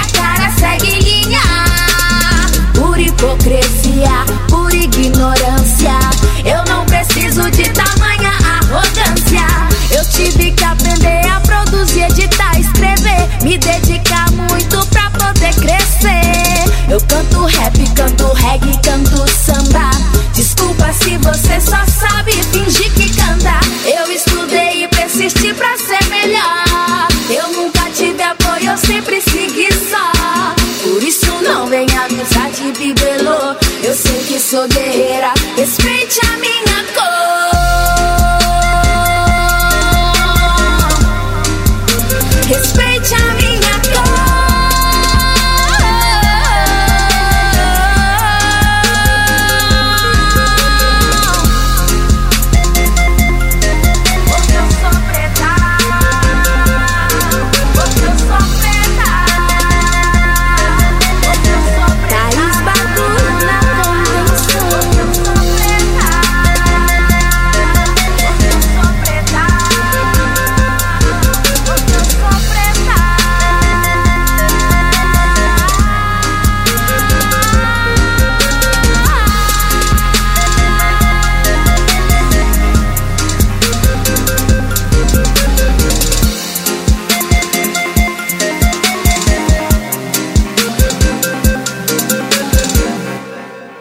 Conexão Cultura na 93,7. 9 horas 35 minutos, está aí o som de Thaís Badu, é lá natural do norte do Brasil. Desde a adolescência escolheu se dedicar à música, estudou em conservatório de canto lírico e violão clássico, mas foi na música popular que descobriu sua grande paixão. Eu tô, vou conversar agora com a Thaís Badu, que está conosco pelo telefone. Thaís, tudo bem? Tudo bem? Bom dia. Bom dia, tudo bem, ouvinte da Rádio Cultura? Legal falar contigo, viu? É, Ai, como, é que foi, como é que foi o processo de descoberta da, da sua música autoral? Ah, foi um processo duro, na verdade, porque esse primeiro álbum, é, ele fala sobre resistência, né? Fala sobre representatividade. Então não foi fácil para mim escolher fazer, é, fazer, a- fazer esse trabalho solo. Mas era necessário falar, eu sentia que eu tinha que desabafar sobre várias questões que me cercavam. Então eu comecei a fazer esse trabalho, escrever nessas poesias, essas rimas, falando sobre a minha realidade de mulher preta, amazônica, do norte do país. E assim surgiu a Pessoa Preta. Legal. E qual a importância dos trabalhos anteriores, com reggae, a MPB e outros ritmos? Ah, foi uma formação, né? Assim que eu estudei, sempre estudei no conservatório, mas eu sempre gostei de música, sempre ouvi música em casa. E quando eu comecei a tocar reggae, eu fui descobrindo mais quem eu era também, um pouco da minha história. Fui conseguindo perceber é, quanto a música era importante na formação cultural é, de, de mim, né, pessoal. Então, foi tudo um aprendizado, com certeza. Legal. Estamos na Semana da Consciência Negra. Hoje é o dia em que lembra, a gente lembra de Zumbi dos Palmares, né? Dia da Consciência Negra. é, e assim, o seu primeiro trabalho traz o nome Sou Preta. Esse trabalho também é resultado é, de uma consciência adquirida do seu lugar de fala enquanto mulher negra, é isso? Aham. Ah, Thaís, Alô? você me escuta, Thaís? Escuta. É, escuta. o que eu estava perguntando para você exatamente sobre esse trabalho, né, que tem a, tra- traz, né, o nome Eu Sou Preta. Eu queria saber se isso é resultado de uma consciência adquirida a partir do teu lugar de fala como mulher negra. Com certeza, né? A gente é, passa por muitas coisas na nossa vida, eu, por eu, eu assim falo por mim, né? Mas eu sei também disso porque eu já ouvi de várias pessoas. Quando eu era criança eu não sabia de preconceito, não sabia sobre racismo. Eu vivia, mas não sabia o que estava acontecendo. E quando eu fui crescendo, eu, eu infelizmente fui aprendendo o que estava acontecendo ao meu redor. Então, é necessário que a gente fale disso e que não seja só um dia ou uma semana, que a gente não seja chamado só no mês de novembro para falar sobre essas questões.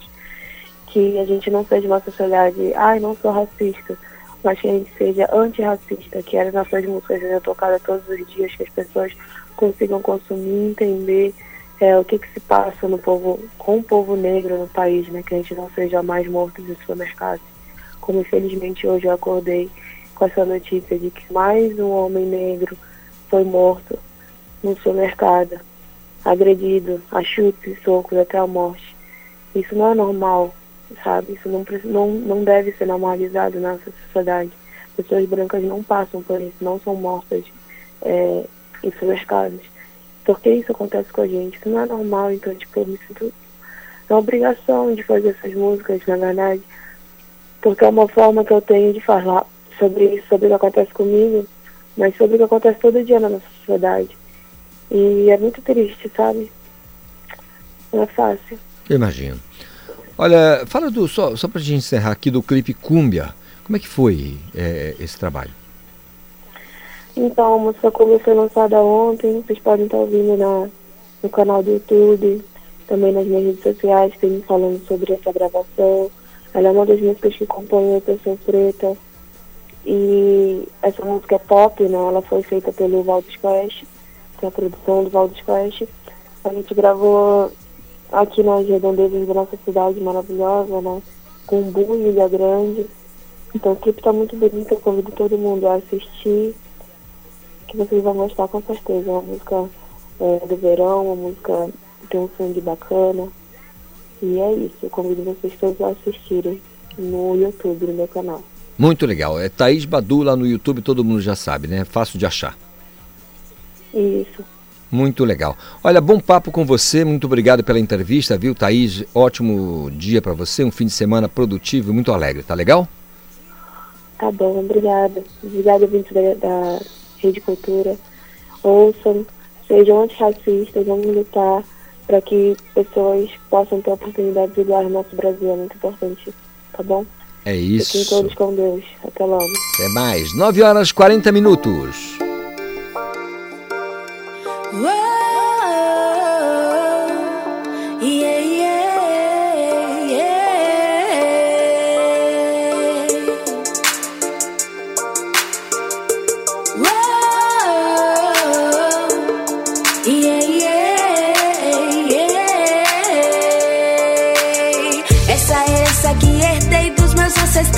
Sangue de preto é a força que me traz o gás. Necessidade de falar voz. Pra ver se muda esse mundo que só faz de nós. O problema da sociedade não é o preto. A liberdade que cê pensa não, não tá no gueto. Eu sou preta e não levo desaforo, irmão. Tá procurando uma desculpa, liga a televisão. Só canto as verdades que cê quer cobrir. Com seus joguinhos feito pão e circo pra suprir. Os meus direitos de guerreira, onde vão surgir? Se eu continuar silenciar a força que mim. Estamos cansados de mentir que todos são iguais. Tua liberdade não é igual à minha. Essa constituição é uma mentira. Não foi feita para nós, foi feita para minorias. Então para.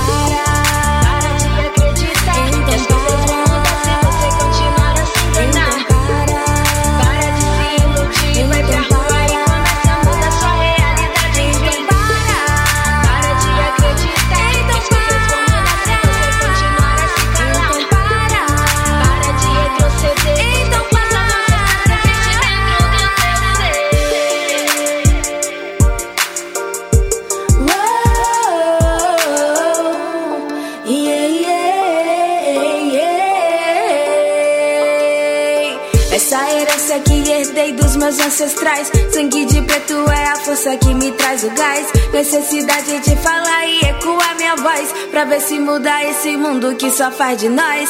O problema da sociedade não é o preto. A liberdade que cê pensa não, não tá no gueto. Eu sou preta e não levo desaforo, irmão. Tá procurando uma desculpa, liga a televisão. Só canto as verdades que cê quer cobrir. Com seus joguinhos feito pão e circo pra suprir. Os meus direitos de guerreira, onde vão surgir? Se eu continuar a silenciar a força que há em mim. Estamos cansados de mentir que todos são iguais. Tua liberdade não é igual à minha. Essa constituição é uma mentira. Não foi feita para nós, foi feita para a minoria.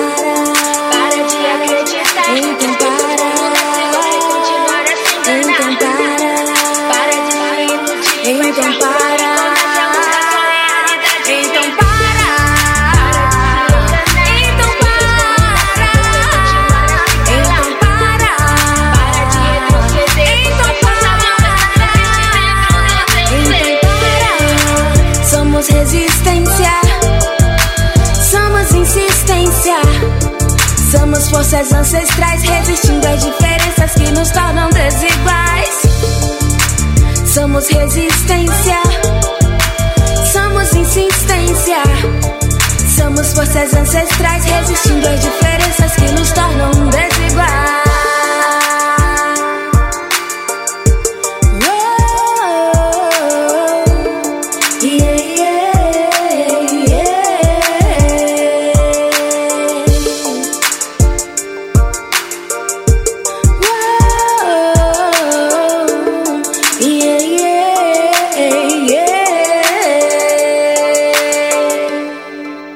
Conexão Cultura na 93,7. 9 horas 44 minutos é o seu Conexão Cultura Água Doce, cultura popular latente em Cantarias. São as influências do trabalho do artista Jeff Moraes, que apresenta hoje o show Amazônia Sonora. E o Jeff o Jeff está com a gente aqui no Conexão Cultura para bater um papo eh, sobre esse trabalho. Bom dia, Jeff, tudo bem? Muito bom dia, bom dia, ouvinte da Rádio Cultura. Prazer enorme estar aqui com vocês hoje. Cara, um pouco dessa, dessas influências aí que estão na tua música. Você está preparando um, um, um trabalho autoral, certo? Exatamente. Na verdade, eu já tô, eu sou cantor, compositor, né? E já estou há algum tempo aqui na cena musical da cidade, nas noites de Belém. E agora estou preparando meu primeiro disco chamado Tambori Beat, com a produção musical do Marcel Barreto. E daqui a pouquinho está sendo lançado para vocês, enfim, é, com esse momento pandêmico que a gente está vivendo, tudo ficou mais atrasado.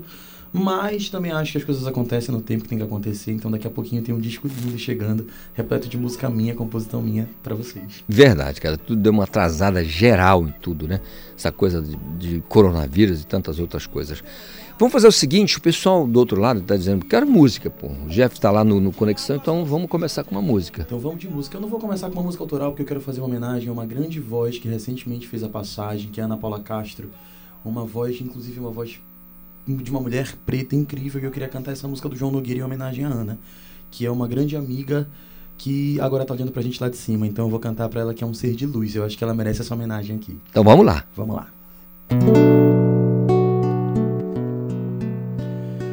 Um dia um ser de luz nasceu numa cidade do interior. E o menino Deus abençoou de manto branco ao se batizar, se transformou num sabiá, dos versos de um trovador e a rainha do seu lugar. Sua voz então a se espalhar. Corria chão, cruzava o mar, levada pelo ar, dona do verso de um trovador e rainha do seu lugar. Mas aconteceu que um dia foi que o menino Deus chamou ela se pôs pra cantar para além do luar, onde moram as estrelas. E a gente fica a lembrar, vendo o céu clarear, na esperança de vê-la sabiá, sabia que falta faz tu alegria sem você.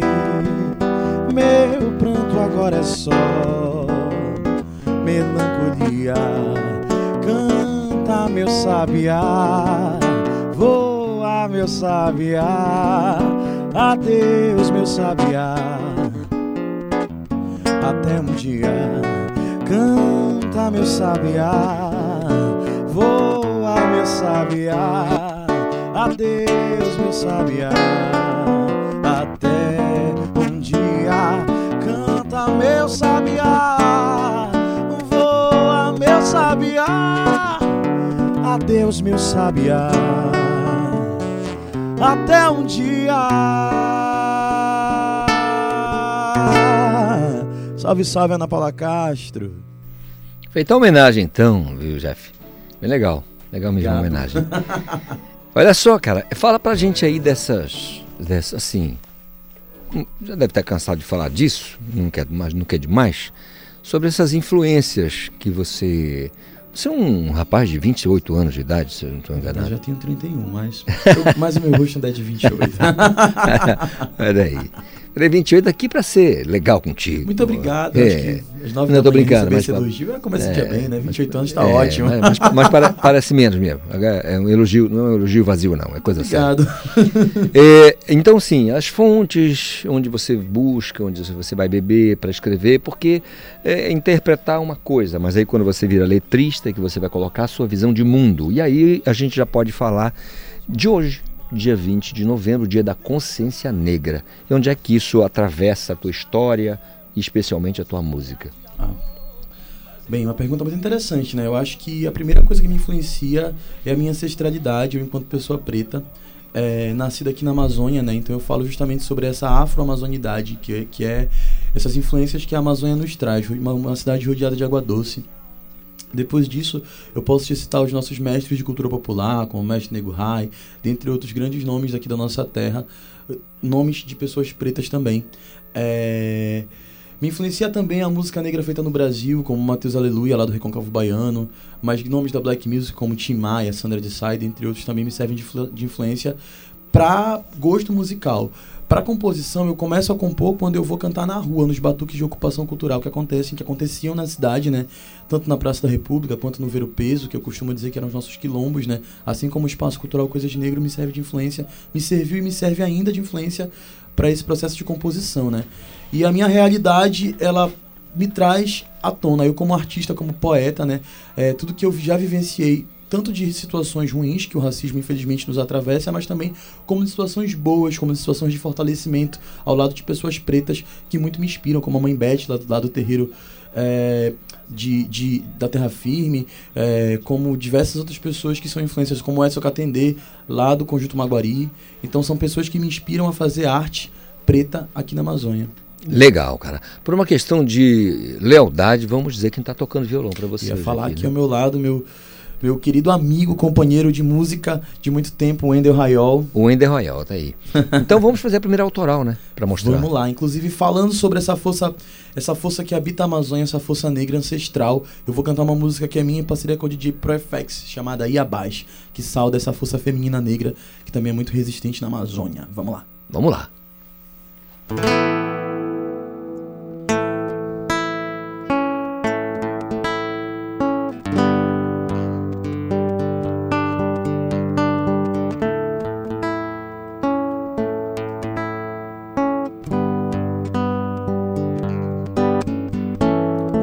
Cada mulher que assume seu crespo carrega no peito a força de um Iabá.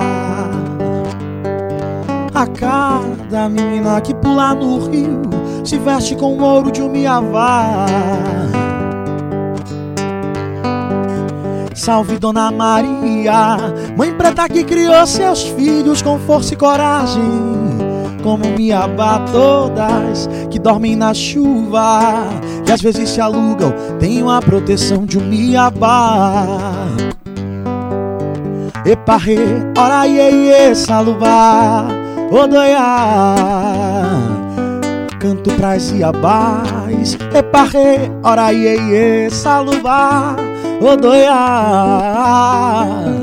Canto pras iabás, oh, oi, oh, oh, oh. Meu canto é pras iabás, oh, oh, oh, oh, oh. Forte como onda de mar, doce como água de rio, carregadas pelo vento, embaladas no colo de mãe. Forte como onda de mar, doce como água de rio, carregadas pelo vento, embaladas no colo de mãe. Eparre, araiê, salubá, odoiá. Canto pras iabás, eparre, araiê, salubá, odoiá.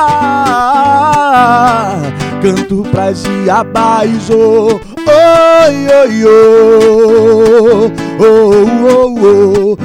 Meu canto é pras iabás. Oh, oh, canto pras iabás, eparre, araiê, salubá, odoiá. Canto pras iabás, eparre, araiê, salubá, odoiá. Canto pras iabás.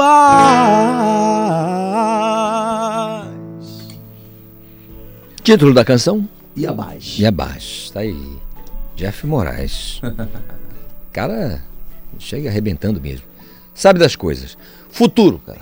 Eu sei que meio complicado falar disso em função de tudo parado, enfim, perspectiva um pouco embaçada, mas o que, que você planejou e que pode ser implementado ainda em função, mesmo com tudo isso que está à nossa frente aí? Então, né, eu tô aí com um disco, como eu te falei no começo da entrevista, tô com essa produção desse disco com a produção musical do Marcel Barreto, parceria com a Ná Figueiredo, um abraço inclusive para eles.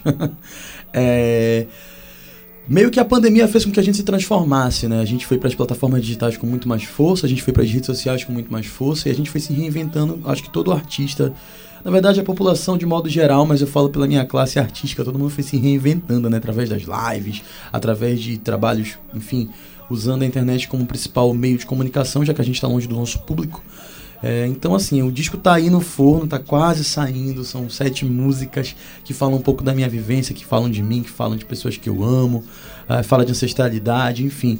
Então, a gente tem essa, esse, esse, esse. Vamos lançar disco, vamos lançar clipe também. Tem, tô na pré-produção, tô gravando um clipe. Começa a gravação na semana que vem. Com a galera da Treme Filmes, que tá aí do meu lado também parceria, né? Acho muito importante falar esses nomes porque a gente não caminha sozinho. A gente caminha, não ando só como de Maria Bethânia, eu ando com muita gente do meu lado. Então, Verdade, é, tô gravando clipe, então tem clipe chegando, tem música nova chegando, tem, tem disco chegando, é isso aí. Eu acho que Deus é brasileiro e anda do teu lado. Com certeza. É, eu acho que sim.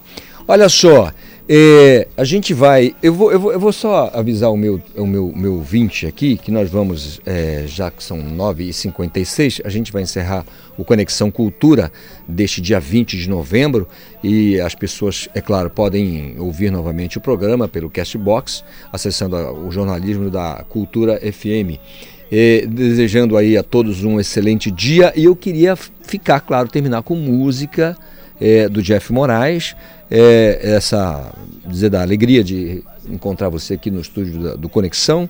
Espero que nós possamos bater mais papo, fazer mais música, alegrar mais o nosso público e que essa coisa acabe logo de pandemia, tá certo, Jeff?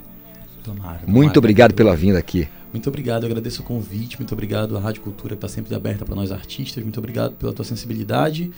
Vamos terminar de música então. Vou fazer uma canção chamada Coisa de Pele, que fala sobre esse afroafeto, esse afro-amor, a importância da gente amar.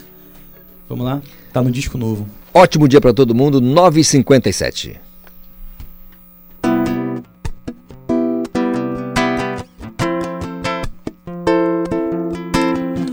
Eu sei, parece besteira, a gente não se importou. Acho que essa brincadeira agora é amor. Eu sei, parece besteira, a gente não se importou. Acho que essa brincadeira agora é amor. Mas pra que se preocupar? Eles não vão entender, não precisa se explicar. Mas pra que se preocupar? Olhe nos olhos, segure a minha mão. Vamos viajar nessa maré. Olhe nos olhos, segure a minha mão. Deixa o amar é nos levar. Abençoou nosso amor nos braços de Emanjá. Deixa o amar é nos levar. Deixa o amar é nos levar. Abençoou nosso amor nos braços de Emanjá. Deixa o amar é nos levar. Não sei se é coisa de pele, eu sei, é coisa de cor. Mas o teu beijo me veste com a cor do amor. Eu sei, é coisa de pele, eu sei, é coisa de cor. Mas o teu beijo me veste com a cor do amor. E a gente bem que podia fugir desse lugar Fazer um mundo só nosso pra gente morar. Mas pensando bem, vamos ficar E ensinar pra todo mundo que é o amor Porque nós somos força. E é como as ondas do mar. E não adianta tentar nos parar. E o nosso amor é força e é como as ondas do mar E não adianta tentar nos parar Deixa Deixa a maré nos levar, abençoou nosso amor nos braços de Emanjá. Deixa a maré nos levar. Deixa a maré nos levar, abençoou nosso amor nos braços de Emanjá. Deixa a maré nos levar. Deixa a maré Deixa a maré levar, deixa a maré, deixa a maré levar, deixa a maré, deixa a maré levar. Abençoou nosso amor nos braços de Emanjá. Deixa a maré, deixa a maré levar, deixa a maré, deixa a maré levar, deixa a maré, deixa a maré levar.